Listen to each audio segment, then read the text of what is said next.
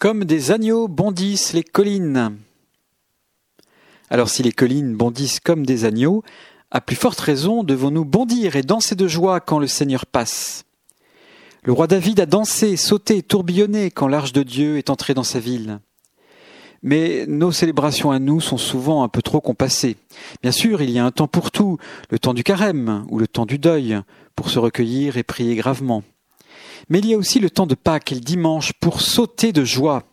Quand Dieu est là, quand l'Esprit Saint s'empare de nous, on devrait avoir envie de chanter, de danser, de bondir et de faire des pirouettes.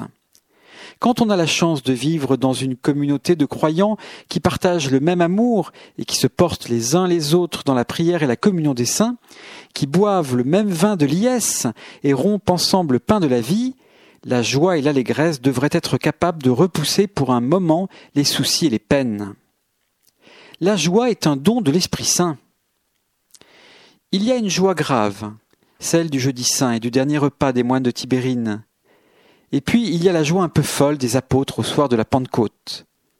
C'est la joie des naufragés qui voient enfin la chaloupe des secours souquer vers eux, c'est la joie des chrétiens sur le radeau du monde qui voient venir vers eux la voile de plein vent avec le Christ dans la barque.